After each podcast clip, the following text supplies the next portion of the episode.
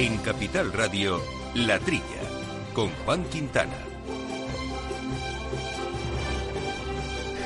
Muy buenos días, gente del campo, buenos días, amigos del campo y de sus gentes. Aquí estamos como todas las semanas desde el estudio Naturgy de Capital Radio, hablando de agricultura, de alimentación, eh, de ganadería. Lo hacemos con Néstor Betancor al mando de los controles técnicos, con eh, Marta Vilar dándonos soporte en los informativos y aquí en la mesa ya los micrófonos Viviana Fernández de Mesa. Viviana, muy buenos días. Hola, buenos días a todos. Jesús Moreno, ¿cómo andas Jesús? ¿Qué tal? Bueno, no ha empezado mal el año, vamos a ver cómo sigue. Y Jaime Acosta, ¿cómo estamos? Muy bien, Juan, buenos días. Pues un año que ha empezado con novedades, bueno, un año, ya estamos bien entraditos en años, pero novedad de la, se- de la semana, lógicamente, ministro, que se mantiene. ¿eh? Se quería ir a otra cartera, pero al final le han dejado... En fin, no debe estar muy contento nuestro ministro Planas. Nuestro, por nosotros, fenomenal, ¿no? Como volvemos a tener un ministro que conoce el sector. Bueno, hay, hay, hay, hay, hay- gente que se ha, se ha mostrado, vamos, del sector, ¿no? Me parece que la COAG y, y UPA y demás se han mostrado contentos por este no- nombramiento.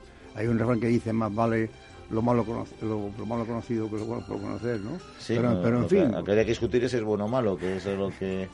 Yo creo, no, yo creo que no ha sido un mal ministro. No sé qué, opináis a ese bote pronto, espero que lo esté haciendo. Cuanto menos conoce el sector. Ah, luego ha hecho sus cosas buenas y sus cosas menos buenas, claro.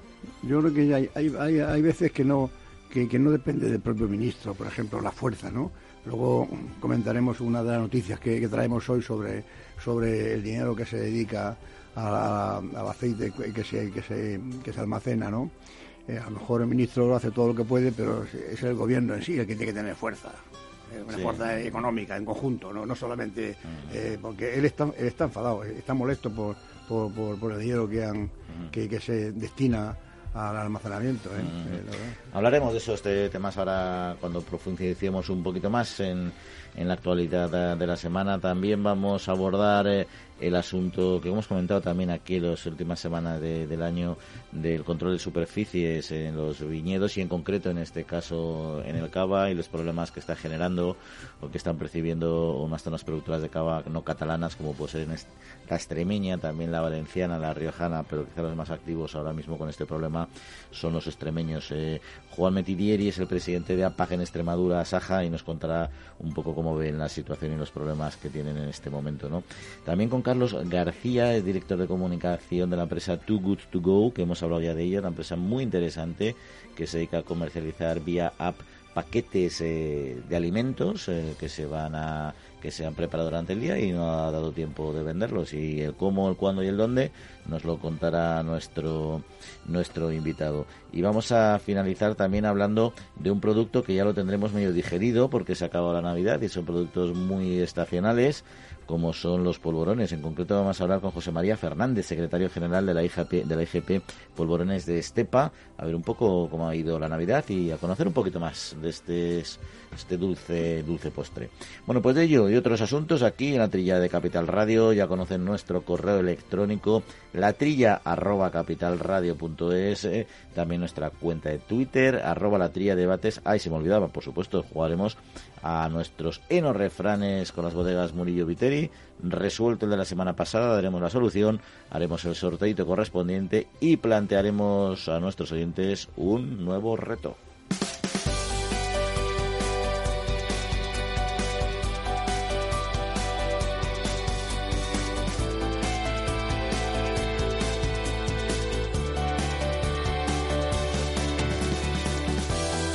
Empezamos eh, con Marta Villar haciendo un primer eh, repaso a la actualidad del sector. Marta, muy buenos días. Buenos días.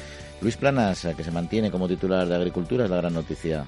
Sí, el actual ministro de Agricultura, Pesca y Alimentación, Luis Planas, va a continuar al frente de la cartera de Agricultura para esta nueva legislatura, a lo largo de la cual tendrá que hacer frente a asuntos clave como la negociación de la futura PAC o el acuerdo comercial con Reino Unido tras su salida de la Unión Europea. A lo largo de la semana, las distintas organizaciones agrarias han solicitado que esta cartera estuviera dirigida por una persona experta en la materia para hacer frente a los importantes retos que debe afrontar el sector primario. Y nos vamos hasta Croacia, que arranca la presidencia en la Unión Europea. Sí, este país ha estrenado esta semana de forma oficial la presidencia del Consejo Europeo con la tradicional visita a la capital croata del Colegio de Comisarios Europeos, en la que se ha reunido con miembros del Parlamento y del gobierno croata también. Croacia será el país encargado de presidir el Consejo Europeo para los próximos seis meses, en los cuales tendrá que afrontar la negociación sobre el presupuesto comunitario para el periodo entre 2021 y 2027, así como como el acuerdo de negociación del Brexit. Y el sector oleícola piensa en movilizarse y las cooperativas también reclaman poder almacenar aceite. Cooperativas Agroalimentarias de Andalucía piden la implicación del Ministerio de Agricultura, Ganadería y Pesca al más alto nivel para interceder ante Bruselas y que de esta manera se permite almacenar 200.000 toneladas de aceite con el objetivo de revertir la crisis que vive el sector en la actualidad. Al mismo tiempo, las organizaciones agrarias Asaja, COAG, UPA y las propias cooperativas han comenzado la planificación de un nuevo proceso de movilizaciones a nivel nacional para el 2020 y el mapa aprueba nuevas ayudas tras los incendios forestales y la DANA en 2019. El Ministerio de Agricultura, Pesca y Alimentación ha aprobado inversiones de 10 millones de euros destinadas a ayudar en los trabajos de restauración y recuperación de montes por los daños causados tras los incendios forestales, así como por los efectos ocasionados por la DANA que han sufrido algunas comunidades autónomas en el año 2019.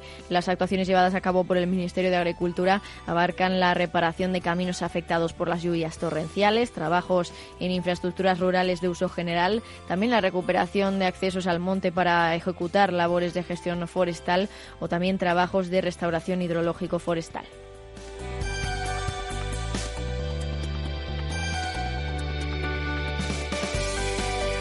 Bueno, asuntitos sobre la mesa, uno ya lo habíamos empezado a comentar, el del ministro, que no sé si queréis hablarme más de este asunto o de cualquiera de los otros temas que hay sobre la mesa. Bueno, es un desafío importante el que va a tener el nuevo, el nuevo ministro, porque aparte de las consideraciones estratégicas comentadas de la PAC, la negociación del Brexit, etcétera, pues tendrá que convivir en el Consejo de Ministros con una vicepresidenta que es Teresa Rivera, cuyas declaraciones previas sobre el futuro de los motores diésel pues fueron bastante mm, conflictivas, ¿no? Entonces eh, va a ser difícil si, mm, en si propone medidas que no estén en línea con la vicepresidencia, me imagino que ahí habrá también grados diferentes de, responsabilidad. Sí, bueno, los, los el diésel y, y también abogaba o aboga por que porque desaparezcan los, toros eh, con todo lo que conlleva de ganaderías y campo y la caza. Eso eso chocará con, con nuestro querido ministro de que la, noticia es que el sector lo pedía pero que ya hoy hoy ya sí se confirmó, se confirmó ayer viernes ya se confirmaron tanto Asaja como COAG como UPA este, coinciden en que tiene que ser un, un, ministro, sobre todo que conozca a los entresijos de, de, de Bruselas, de acuerdo, que creo que los conoce. Y luego que tenga peso político. Peso político que un ministro no puede tener, tiene que ser el gobierno que, que, lo apoye. Pero es, ¿Eh? es vicepresidenta, entiendo.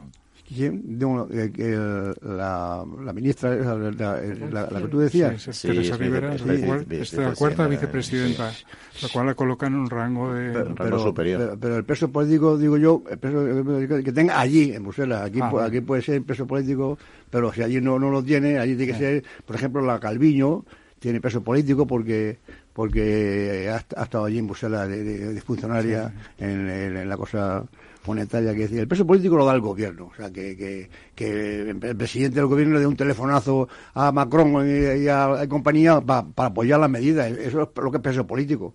Ya, lo vas que al final los presidentes se movilizan para determinados temas, luego para muchas cosas pequeñas. O sea, no veo a un presidente peleando por un almacenamiento de aceite de oliva. Ahí veo un ministro realmente, ¿no? algo que sea un problema ya grave, realmente serio y radical, ¿no? Bueno, en este caso es cierto que con el tema de, de Trump está todo un poco más enrevesado, ¿no? Yo creo que también tenían un poco de miedo que siempre suele pasar, ¿no? Que desaparezca el Ministerio de Agricultura, que cada vez tiene menos peso, que le quiten competencias. Ya en su momento lo, lo separaron con el, con la transición ecológica, ahora también el tema de, de la España vaciada, que también está muy directamente relacionado con el, con el Ministerio de Agricultura y eso en manos de quién va a quedar también. Cada parece ser que se le da más importancia. Bueno, sigue, que es el medio rural. No, sigue el ministro, pero eh, el nombre de que lo van a dar no, lo sabemos. Eh, el, actual de, Agricultura y, Alimentación, que es el que... agricultura, pesca y Alimentación. que, es el que es de la vida, ¿no? Vamos a ver cómo acaba el título, porque según, según el título es a lo que te vas a dedicar. Sí, luego tenemos todo el tema del aceite que estabais eh, comentando, ¿no? Lo de las 200.000 eh, toneladas y la movilización del sector y todo este tema, ¿no? Y a dónde nos lleva, ¿no? Además en un año donde arranca con unos precios un 20 o un 30% por debajo que, el año pasado, el precio del aceite de oliva, ¿no? Es una situación también delicada. Muy delicada porque 200 millones, 200.000 millones de toneladas, no sé si lo he dicho bien, pues es una cantidad muy importante, ¿no? 200, no, 200.000 toneladas. 200.000 toneladas, efectivamente. 200 millones de litros podría ser por, por, encima de esta cantidad. Pero, pero sí, pero parece que andan que andan como contrato de, de, un trato de, un trato de gitanos más o menos. Primero empezaron por 0,83 euros en la primera licitación. Ahora han conseguido un, euro, un euro. También sigue siendo ridícula. Vamos, eh, he visto por ahí en una noticia que el propio ministro actual en, funciones no, no le gusta esta, cantidad, vamos, a él ni, a nadie. Dice que es un poco raquítica, la, la, un euro por, por litro y día, digo, por tonelada y día de, de, subvención. Así que, bueno, ¿y, qué, y, qué, qué, se consigue con las movilizaciones? Porque a mí que me lo digan llamar la atención de que hay un problema y poco más. Oye, todo esto Marruecos que quiere producir también más y exportar, ¿no? Está buscando un acuerdo con la interprofesional. Eh, eh, bueno, ha llegado ya un acuerdo verdaderamente para aumentar su superficie de producción. No sé si tendrá todo esto que ver también con el origen, lógicamente, de, los aranceles a la producción española de aceite. esa, es, otra, ¿eh? Que tienen un millón y pico de hectáreas, pero lo quieren subir a dos millones y medio de, de, hectáreas. ¿eh? O sea que la cosa va más en serio con, con, Marruecos. Bueno, sobre el tema de tener, ¿queréis comentar algo más de esto que tenemos sobre la mesa? Las inversiones eh, de 10 millones de euros para ayudas en incendios forestales eh, y la DANA de 2019. Bueno, eh, yo, creo que dice que, ha aprobado, no sé si ya, ya, se está gastando. Vamos, esa, esa, cantidad de... Estas noticias, hombre, bueno, yo creo que después de, la dana, que los caminos que sean, las inundaciones, el, daño que, se ha hecho y con todos los, y con todos los incendios, eh, que regateen un millón más o un millón menos, hay que gastar lo que sea necesario. Eh, si, se han quitado los caminos y, la, y, las escorrentías, y pues, pues eso ahí sí, enseguida, vamos, sin discutir. Habrá, un, habrá un, hay un fondo, una bolsa especial para estos casos, ¿no? De desastre, digo yo. sí, lo que sería bueno también que fueran ayudas eficaces a largo plazo, porque muchas veces los movimientos de tierra, pues, son fáciles de, de corregir, pero luego si la tierra no está estructurada en el momento que viene la siguiente lluvia, pues el problema vuelve a repetirse. Mientras que si hay una cubierta de vegetación, mm, es posible que las, las mejoras sean más duraderas. Bueno, ¿y qué os parece lo de Croacia? Este es un país chiquitito, ¿no? Parece ser, pequeño. Además, todavía no tiene ni, ni siquiera la, moneda de, del euro, todavía, ¿no? Y claro, esto de, que cada, cada país va rotando, menos mal que luego viene Alemania, pero Croacia, ¿cómo nos va a llevar esto a nosotros, Croacia? Bueno, veremos, en el fondo no, sabemos muy bien a qué nos va a llevar, luego hay que esperar a los otros países a, a ver cómo... Croacia, desde luego, además, eh, en temas agrarios son muy diferentes a nosotros, ¿no? Pero será, será, será toda una experiencia.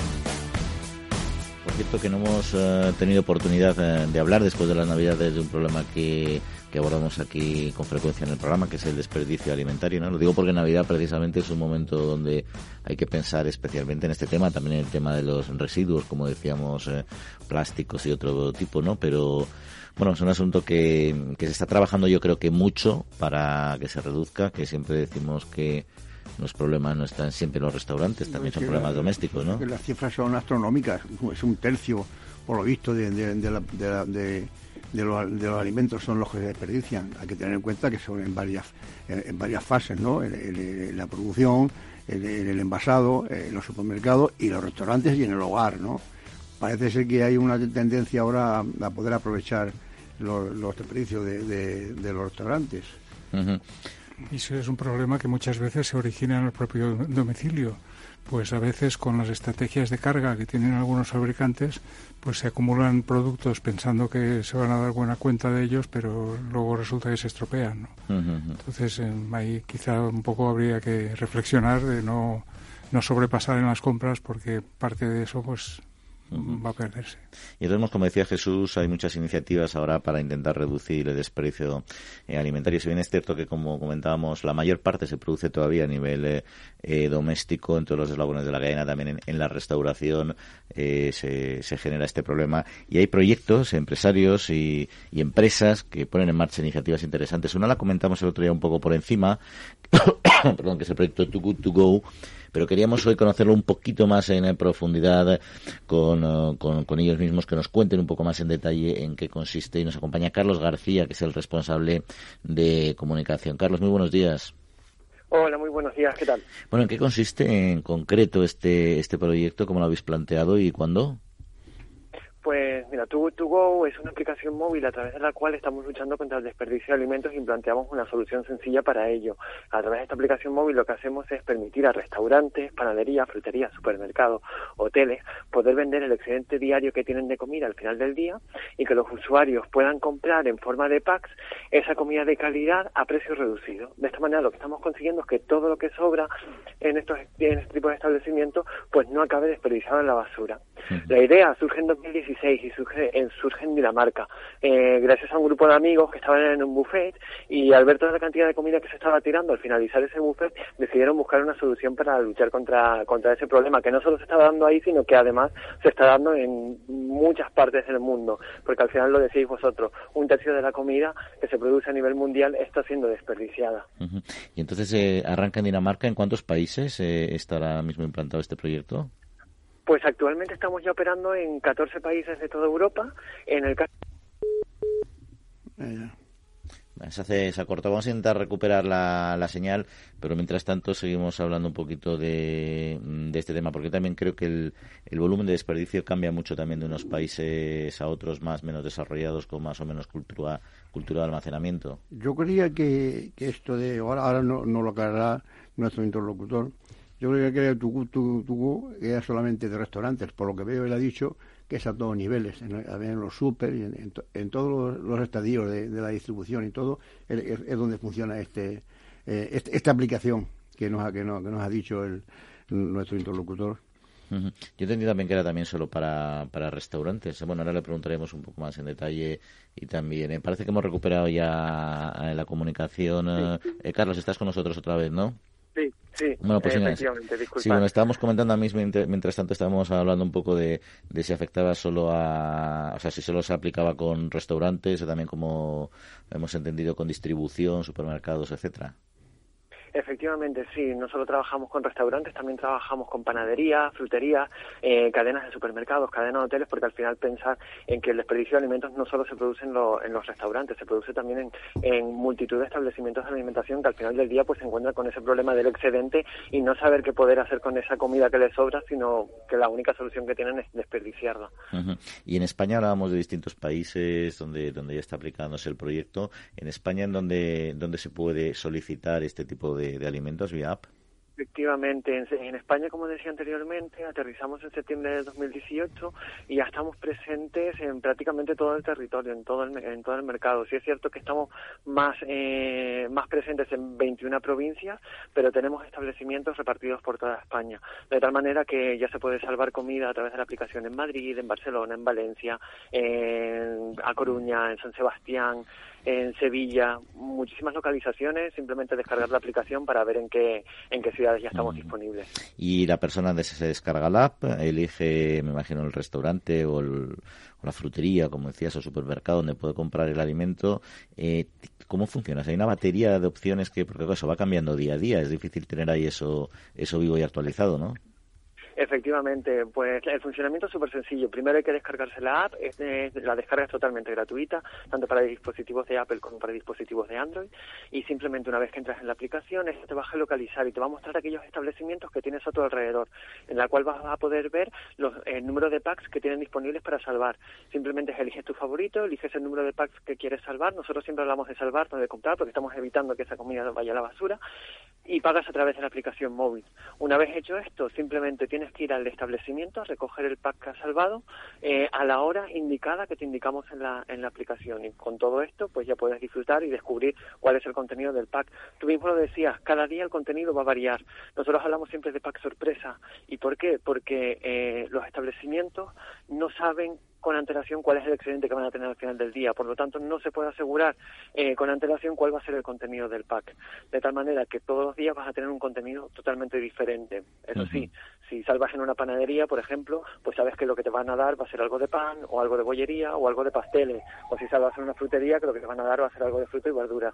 Pero el contenido exacto solo lo vas a descubrir una vez que llegas al, al establecimiento. Entretenido, sin duda. Y en cuanto al precio, entiendo yo que son precios más económicos que comprarlo directamente, ¿no?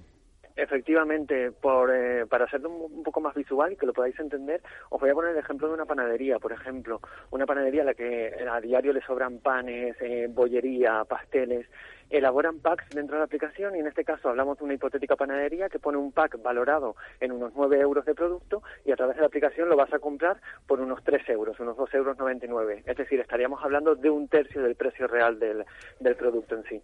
Y también entiendo que garantizando la calidad del producto, ¿no? Es decir, que el producto pues perfectamente consumible. Efectivamente.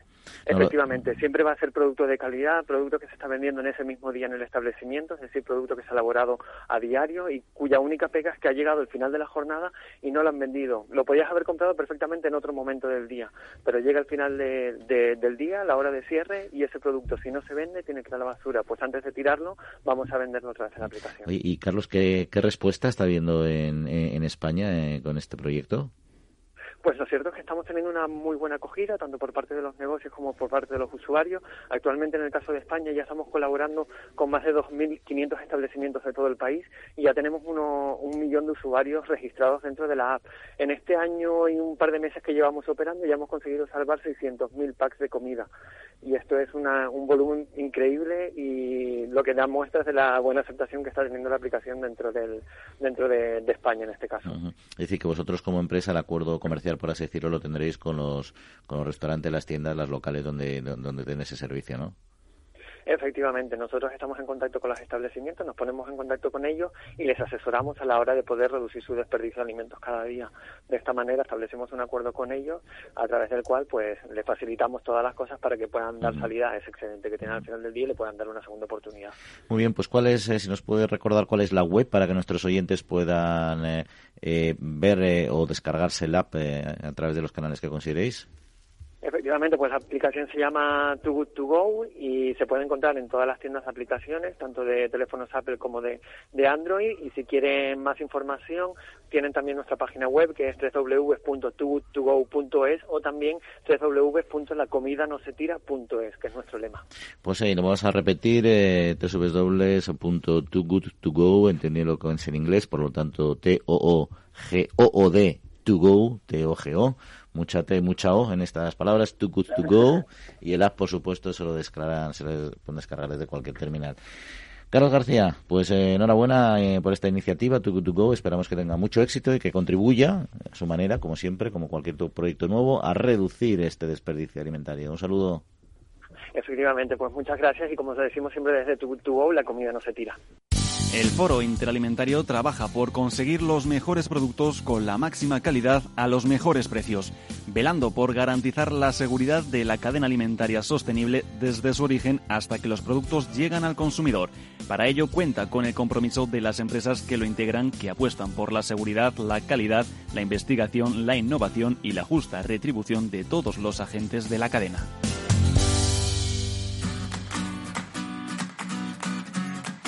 La Trilla, con Juan Quintana, Capital Radio. Y repasamos eh, más asuntos que ha marcado la actualidad agraria de la semana, como el aumento de las exportaciones de frutas y hortalizas en el año 19. La Federación Española de Asociación de Productores y Exportadores de Frutas y Hortalizas ha estimado que la exportación española de frutas y hortalizas en 2019 va a crecer entre un 8 y un 10% con respecto al periodo anterior.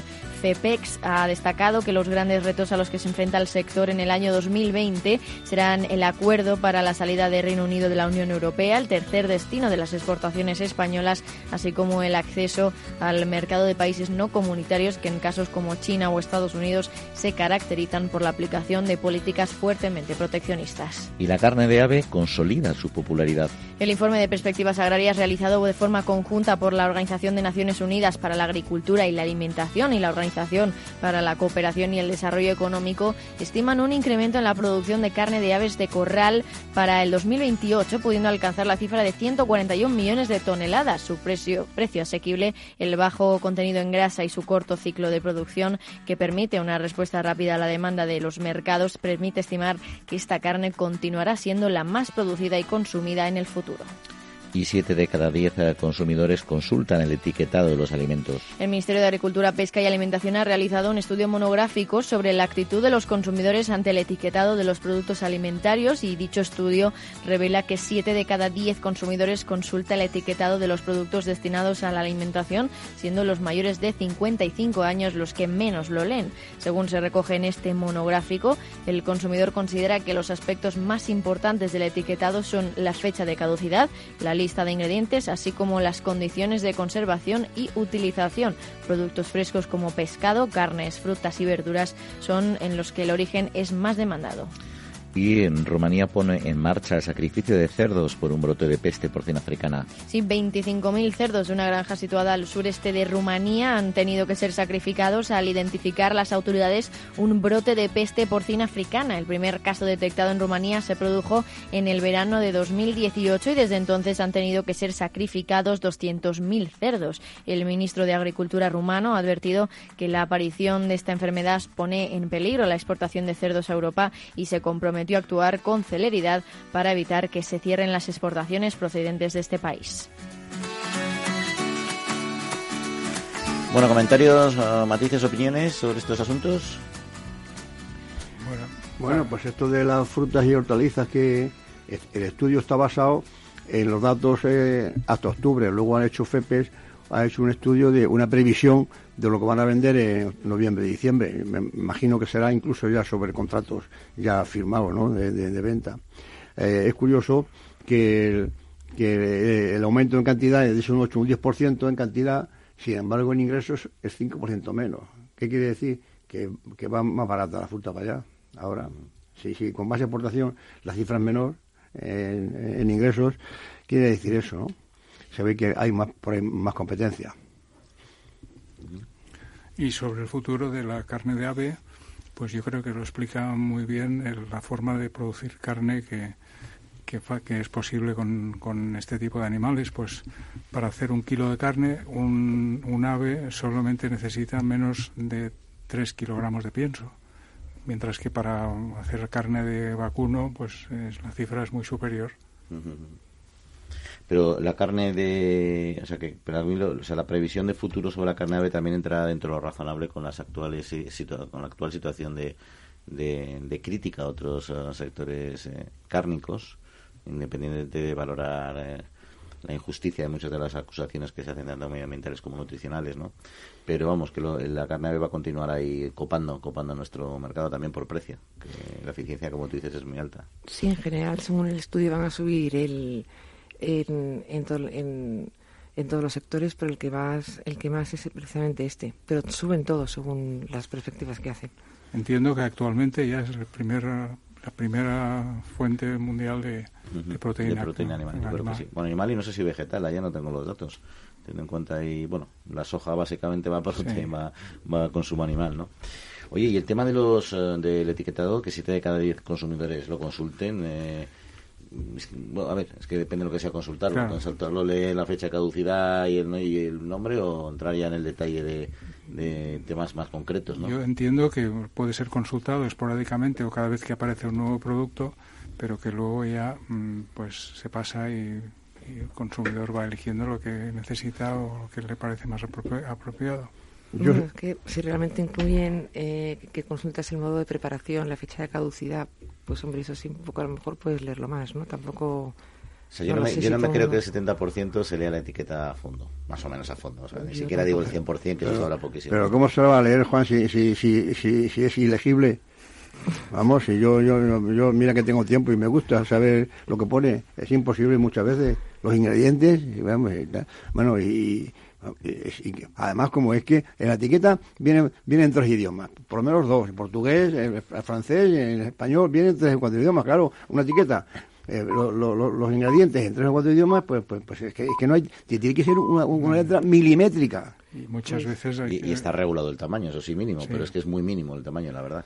Y el color, no sé si está regulado, pero muchas veces el fondo de diferente color, que sea blanco o negro, pues hace más difícil la lectura también. Pues Jesús no estará de acuerdo, pero según este estudio, eh, se valora el 6, o sea, de un punto sobre 10, eh, los consumidores están contentos en un, en un 6, lo valoran en un 6 el, el, etiquetado. La, información. Según el estudio este. Globalmente, me imagino que se referirán al contenido de la información y la facilidad para, para, pues para leerla e interpretarla.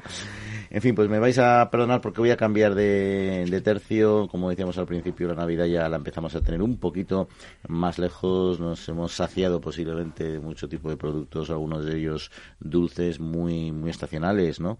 Como por ejemplo son los polvorones. Si queríamos hablar de este sector, conocer un poco más este producto, lo que nos hemos comido y también conocer un poco cómo ha ido la evolución en estas Navidades. Para ello, José María Fernández, que es el, secretario general de la IGP eh, Polvorones de Estepa. José María, muy buenos días.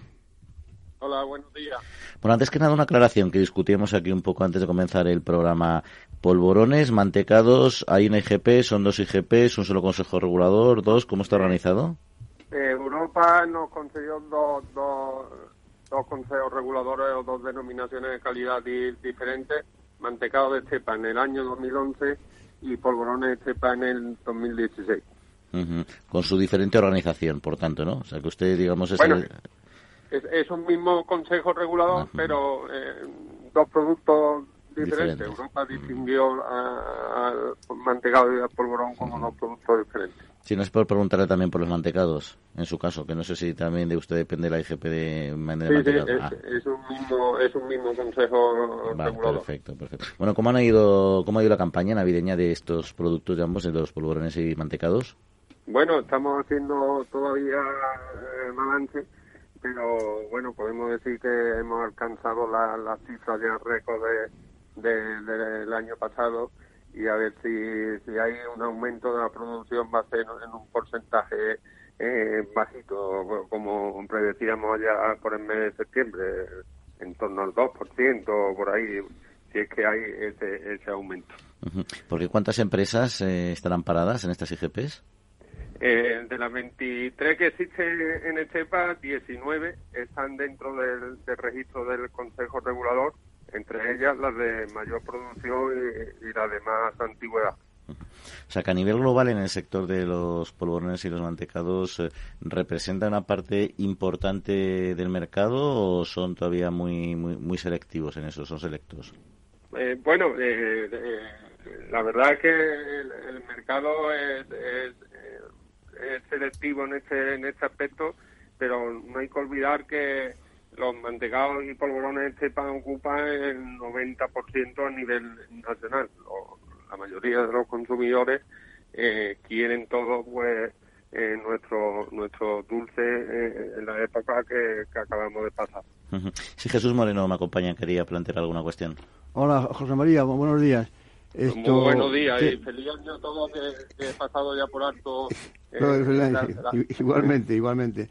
Hoy viene un par de preguntas. Primero, esto, la, estas IGPs son para productos, o sea, para fábricas que solamente están en Estepa o algún pueblo de alrededor tiene derecho. O sea, la zona geográfica es exclusivamente la ciudad de Estepa o más pueblos de alrededor. Correcto lo que ha dicho. Eh, los mantegados y, y polvorones Estepa identificados con la marca de calidad de, de tanto del Consejo Regulador como de Europa deben estar fabricados en este en la ciudad de Cepa. Y, así se hace. Bueno, y según todas las empresas que que están en el registro pues tienen su centro de, producción en, nuestra localidad. Bueno, y en segundo lugar, me he leído me he leído un poco la, la composición de, de, ambos, de ambos dulces. el mantecado es harina de trigo, manteca de cerdo, como no, si su nombre es mantecado, tiene que tener manteca de azúcar glass. Y luego ya canela, aceite de oliva, almendra, tan, tan. Y luego pone los polvorones, también harina de trigo y manteca de cerdo me, imagino que mantecado llevarás más manteca que, que, polvorón, porque si no, ¿qué diferencia hay? Le, voy a hacer una distinción entre lo que es un mantecado y, un polvorón, que normalmente pues me suelen preguntar mucho qué diferencia, qué diferencia hay. Eh, la manteca de, cerdo eh, que se utiliza para los productos amparados por el Consejo Regulador es manteca de cerdo ibérica. Entonces, a partir de ahí, pues el, mantecado y el polvorón se diferencian principalmente en la forma. Le hablo del mantecado eh, tradicional, el de canela, que, cuya receta más antigua que se conservan pues entre 150 o 170 años. La forma del mantecado es, redonda, polvorón ovalada. El polvorón eh, lleva almendra y azúcar glass por encima. Y el mantecado pues no lleva almendra y lo que tiene es ajonjolí y canela. Entonces esa es la diferencia principal. Interesante, interesante, porque efectivamente esa pregunta se nos ocurre a muchos cuando los tomamos, porque tiene un regusto algo, algo parecido. yo, a mí me encanta, yo les pego un, apertón. Primero, primero hay que apretarles con la mano, ¿no? Bueno, eh, sobre gusto no hay, no hay nada escrito. Yo tengo un amigo que, que no come polvorones o mantecados en Navidad, eh, pero eh, le gusta comérselo en Cádiz en, en agosto. Entonces, cada uno eh, tiene su librillo para comérselo. Y hablando de, de agosto, ¿estas eh, empresas continúan produciendo a lo largo del año o solo es una producción estacional y lo que vendan después lo hacen ya mediante stocks o lo que sea? Bueno, algunas de ellas ya han roto esta estacionalidad pero con otra otra serie de, de productos de bollería, de pastas, de, de chocolate y bueno, poco a poco, pues, esos tres centros de, producción que, que, que todas las empresas cuentan unas magníficas instalaciones y maquinaria, pues, se están aprovechando para, para el resto del año crear empleo y riqueza en Estepa y, y su comarca. Pues don José María Fernández, secretario general de la IGP Polvorones eh, de Estepa y también de Mantecados. Pues muchas gracias por acompañarnos y por contarnos y acercarnos más a este estupendo dulce navideño. Un saludo. Nada, muchas gracias a ustedes. Un saludo. El Foro Interalimentario es una asociación sin ánimo de lucro que agrupa empresas punteras del sector agroalimentario que trabajan con más de 22.000 pymes y productores primarios. Las empresas del foro sustentan más de 90.000 puestos de trabajo y destinaron casi 200 millones de euros a actividades de investigación e innovación y al desarrollo de nuevos sistemas de producción alimentaria.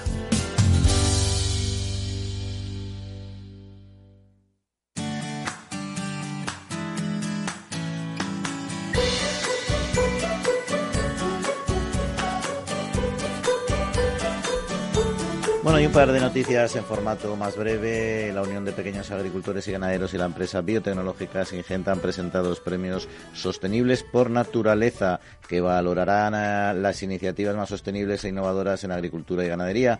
Otorgarán seis premios en esta primera edición, que son lucha contra el cambio climático, uso eficiente y sostenible del agua, gestión sostenible de recursos, entendiendo suelo, fitosanitarios, fertilizantes, combustibles fósiles, mejora de la biodiversidad y la conservación de la naturaleza, también la última iniciativa colectiva sostenible y al joven o mujer rural más sostenibles. Ahí está. Y luego hay un total cambiando de tercio de 27 granjas de porcino y 5 industrias cárnicas que ya han acogido el sello Compromiso Bienestar certificado de Interporc, la interprofesional del porcino de Capablanca. Ya saben que avala las buenas prácticas este sello del sector porcino e implica que cumplen eh, con el reglamento técnico de bienestar animal y bioseguridad Interporc Animal Welfare Spain. Para lograr esta certificación han sido sometidos a auditorías por algunas de las nueve entidades de certificación autorizadas por esta organización.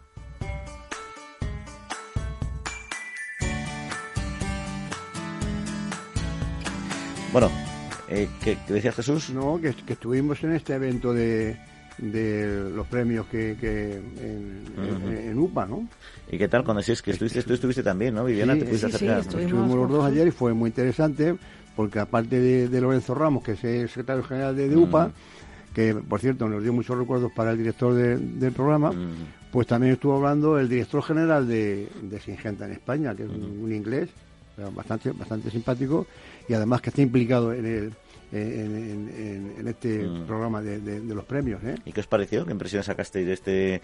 O sea, porque la verdad es que es, interesante que, la industria desarrolle, colabore con, bueno, si gente, la verdad es que es un clásico también con todo el tema de polinizadores y proyectos muy de sostenibilidad, ¿no? Sí, sí, vamos, yo, yo, yo, yo lo encuentro una, vamos, una, una cercanía eh, de, de, intereses. También estuvo la directora general de, de del Ministerio, Isabel Bombal, que también está metida, vamos, a, ella corresponde los, PDR, los, planes de desarrollo rural. Así yo creo que era interesante porque fíjate, el jurado está formado por por parte de la administración, de Singenta también, que representa el sector de, de lo que es la, los fitosanitarios también, por parte de, los agricultores también forman parte de esto, y luego también una parte del, de los medios de comunicación como divulgadores de todo lo que sea en el tema este del desarrollo sostenible por parte de la agricultura. Yo creo que está muy bien pensado. Oye, cambiemos uh, de tercio un dato que yo creo que tenéis también sobre la mesa y es que el 55% de la maquinaria que se utiliza en la agricultura española tiene antigüedad superior a los 18 años, el doble que la media europea, según los últimos datos de Faconauto, que han sido analizados por la Unión de Uniones.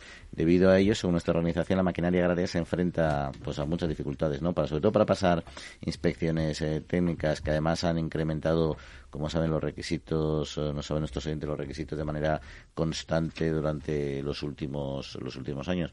Yo creo que los requisitos es normal que se que suban, pero Sí, pero... Tenemos el plan, el plan Renove siempre se ha quejado el propio sector que habría que, que impulsarlo y dar una mayor fuerza para poder cambiar la maquinaria, que la maquinaria es cara y, no está, y fíjate con la crisis del sector no, no lo tiene fácil para cambiar ahora y meterse en eso. Habría que mirar dar una vuelta a ese, como también como en todo, claro. Y luego unos requisitos eh, uniformes porque por lo visto se quejan eh, el sector de, que cada comunidad autónoma tiene unas normas para hacer las revisiones técnicas de, la maquinaria. Eso no puede ser.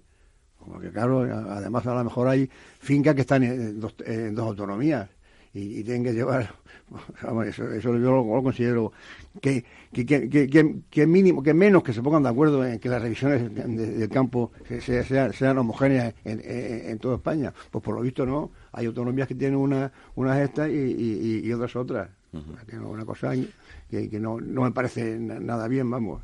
Pero vamos, seguimos con nuestro gran problema de envejecimiento del parque de maquinaria, que al final es el... Y todo, todo esto en una situación donde todavía hay continuidad para los motores diésel. Imagínate el día que los motores diésel desaparezcan. Sí, que esto viene un poco a, colación de lo que comentabas al principio también, ¿no? Más en concreto estos cargos políticos que han sido muy beligerantes en, en ese tema, los, los, nuevos cargos, ¿no? Eh, es mucho la diferencia, ¿eh? Es mucho la diferencia. En España dice que 18 años, 18 años, eh, que la, media de, de, Europa es la mitad. O sea que es, me, me parece una exageración por, nuestra parte, este, este envejecimiento de, la maquinaria. Hombre, hay maquinaria que, que no pasa nada porque, porque tenga 20 años.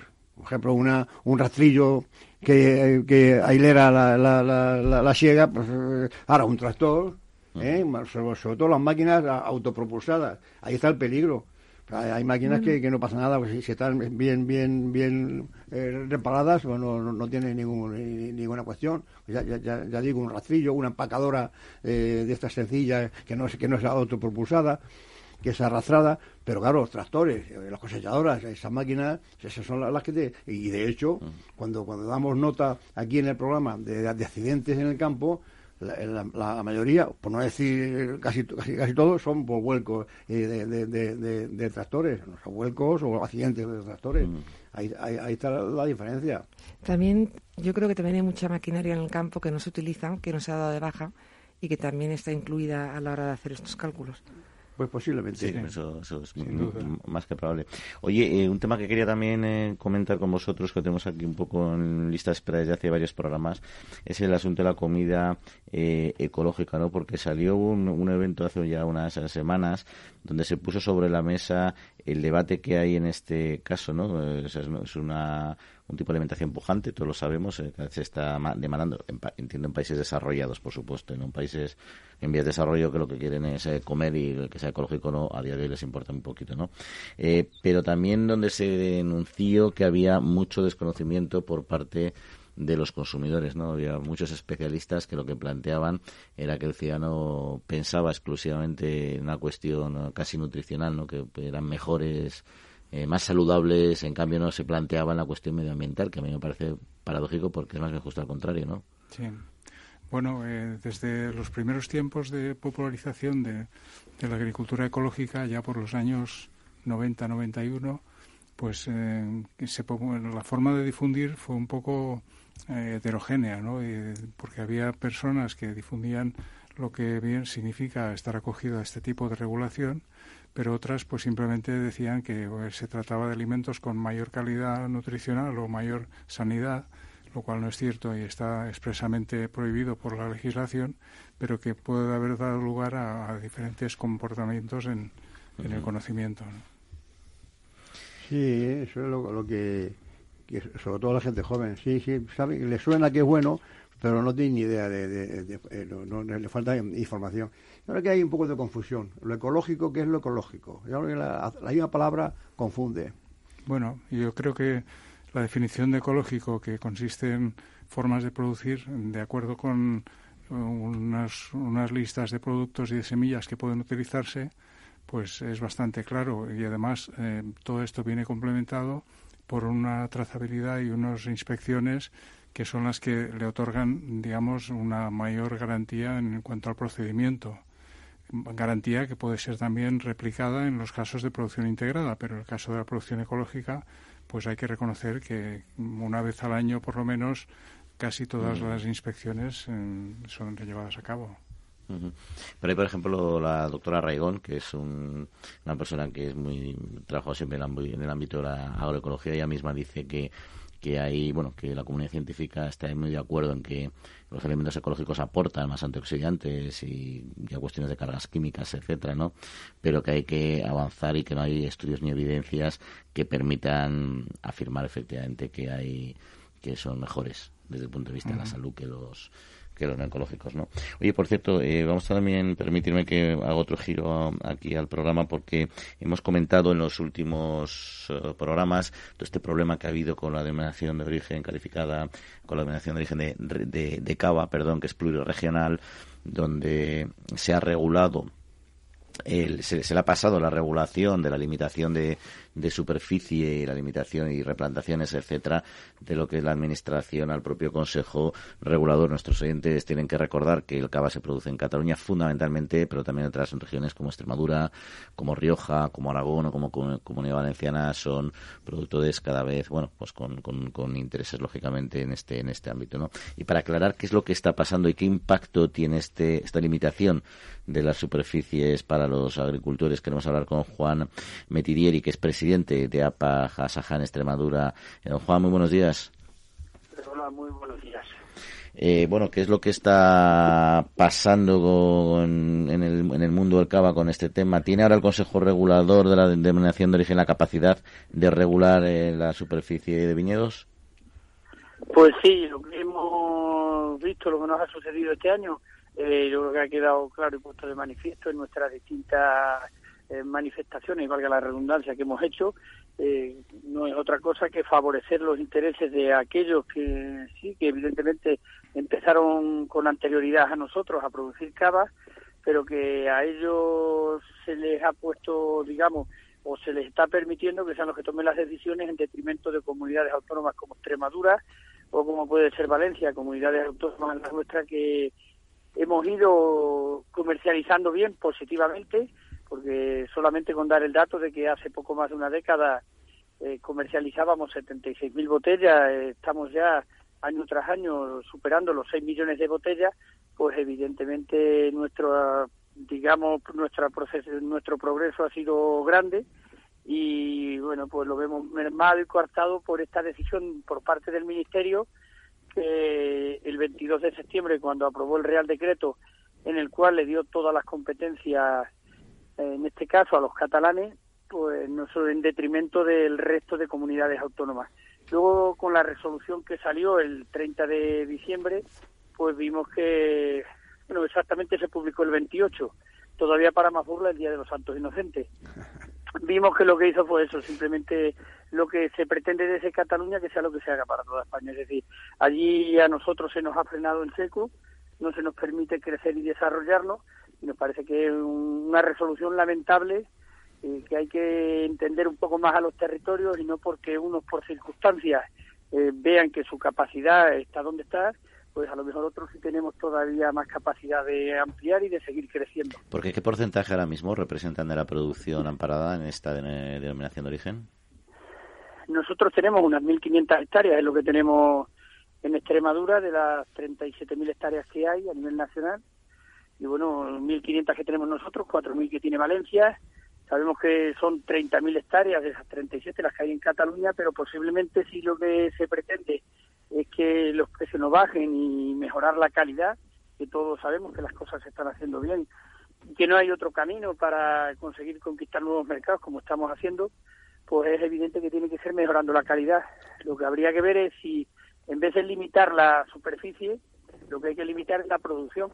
Lo que pasa es que hay comunidades, como sabemos, la que se inició, que la superficie tiene la que tiene y no tiene más, y el resto que sí tenemos posibilidad de desarrollarnos y de crecer, pues con estas decisiones que ha habido por parte del Ministerio, con lo que se ve truncado nuestro desarrollo.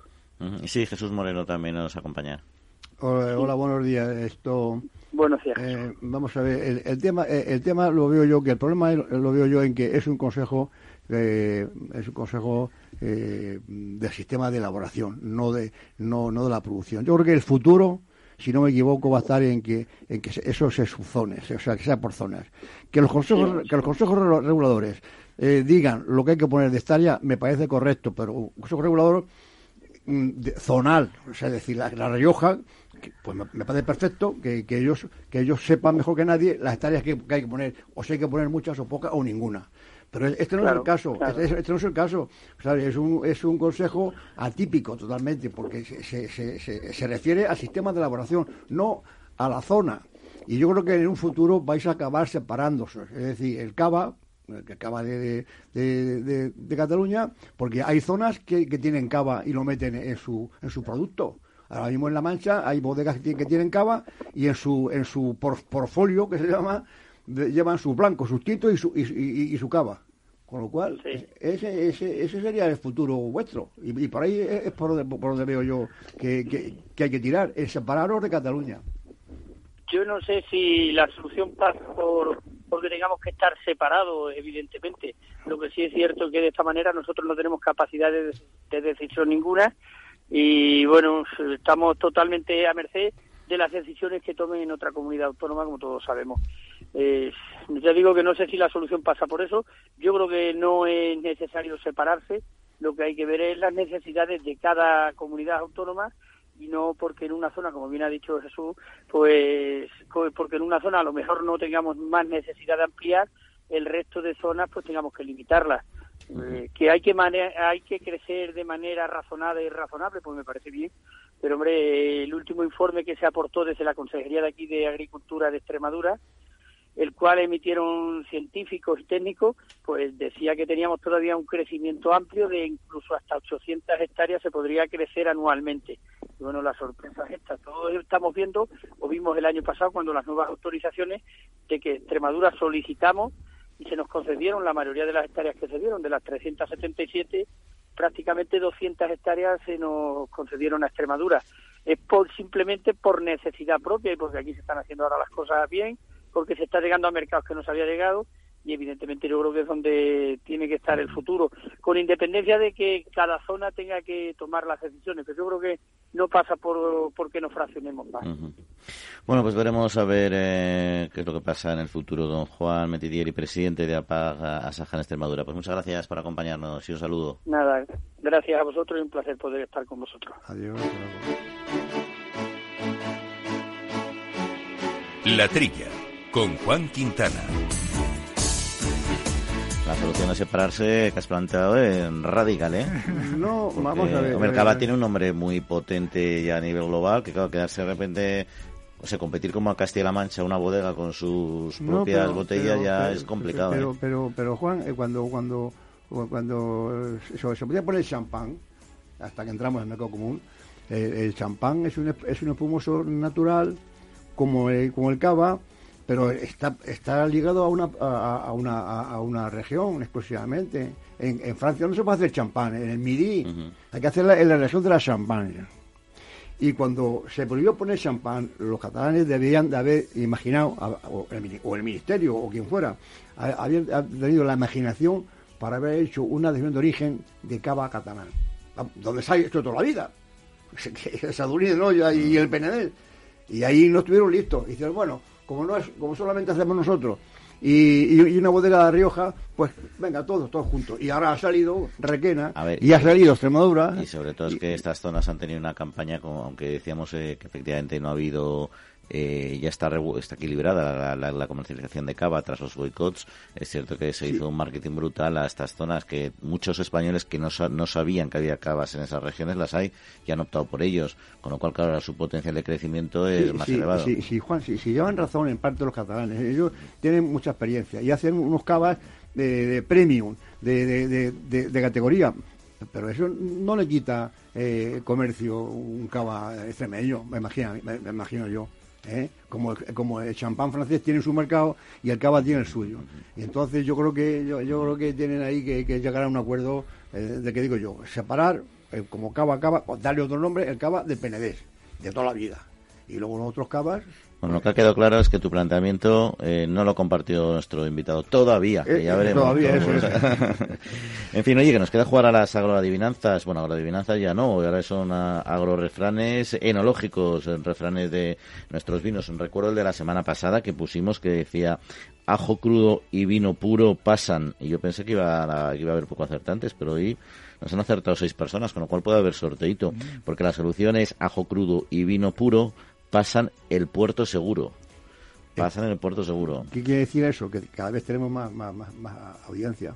Ahí está. Ah, que decías el refrán, ¿no? El refrán no, a lo mejor también lo quiere decir y no, se nos da cuenta, ¿eh? Pero... No, tú, tú, dijiste que, era, que, era, difícil. Sí, sí, sí, era, es que era, era, difícil, era difícil. Bueno, pues lo ha acertado José Mari, Manuel Alonso, Mercedes Marín de Madrid, Álvaro Bermúdez de Madrid, Juan Rodríguez de Sevilla y César Alonso, seis personas, seis numeritos, todos a la primera.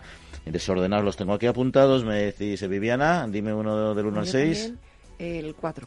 El 4, pues es eh, Manuel Alonso. Ahí está, nuestro acertante de hoy, pues ya sabe que va a recibir una botella de, los eh, vinos. Eh, no, no, no, Manuel Alonso no ha puesto dónde es. Me gusta decir siempre dónde Manuel, a ver, si Manuel, a ver si decide dónde sois, hombre. Recibirá esta botella de los vinos Murillo Viteri de la denominación de origen calificada Rioja. Le agradecemos a él y a todos que hayan participado. Pero hay que seguir jugando, hombre. No hay que perder aquí la esperanza de ganarse unos buenos vinitos, porque les vamos a poner un nuevo acertijo para esta semana. Que dice así, tomen nota. Yo creo que este es bastante más fácil, ¿eh? A buen vino, buen, y falta la palabrita, porque ese refrán yo creo que es un poquito más conocido. A buen vino, buen, pues algo que acompaña muy bien al vino y que rima con vino. Y que además que rima, fíjate. Además que rima, pues ahí está la solución. Nos la mandan, la respuesta, a nuestro email, a la trilla arroba capitalradio.es, la trilla arroba capitalradio.es o si prefieren un mensaje directo en nuestra cuenta de Twitter en arroba la trilla debates. Bueno, asuntos, ¿tenéis alguna otra cuestión eh, que os interese abordar o comentamos los tratamientos? Hombre, eh, esto mm, me, parece muy interesante. Bueno, ya hemos dicho lo, de, la, lo de la peste porcina, ¿no? De Rumanía y tal, que por cierto, eh, muchos de los de, de, los cerdos enfermos, vamos, de, peste, eran de, autoconsumo. Vas a recordar a los oyentes que se han incorporado más tarde, que es el sacrificio por peste porcina de 25.000 25 de, una sola, de, una, sola, explotación. llevan 200.000 de, un año. Pero que es curioso, porque vamos, curioso, que, que son de eh, son generalmente de grandes granjas, pero también hay que ahí es donde está el peligro, de pequeños, eh, vamos, de dos o tres cerdos. Hay 170 eh, casos, o sea, casos, o sea de, de, de, 500 O sea, al dividir 500% sale de dos o tres cerdos. Quiere decir que los que tienen cerdos para su matanza. Eh, Eso es más peligroso que una naranja. Una naranja, la isla mejor que, que, que estos que están sueltos. No, pero lo que es interesante es la vacuna esa que están estudiando. Es- Sí, se va tiempo tras eh, de ella, más hay investigadores españoles que están haciendo- jugando un buen papel, ¿no? Hombre, eso a sería, eso sería vamos, la- la- el proyecto BATDIA, Ujú. una, una vacuna para PPA. para- Pues a ver, a ver si la encuentran pronto y dejamos de tener esa espada de Damocles. Nos tenemos que despedir, se nos acaba el tiempo. Hemos pasado aquí una tarde, una mañana estupenda desde los estudios Naturgy aquí de Capital Radio. Agradecemos a Néstor Betancor, el mando de los controles técnicos, a Marta Vilar, todo el apoyo en los informativos, como siempre. Y aquí Viviana, Jesús y Jaime, que paséis buena semana, disfrutéis. Igualmente a todos, adiós. Y a ver qué nos traen. Bueno, pues una semanita por delante, disfruten, nosotros haremos lo propio y en siete días volvemos a estar con ustedes. Un saludo.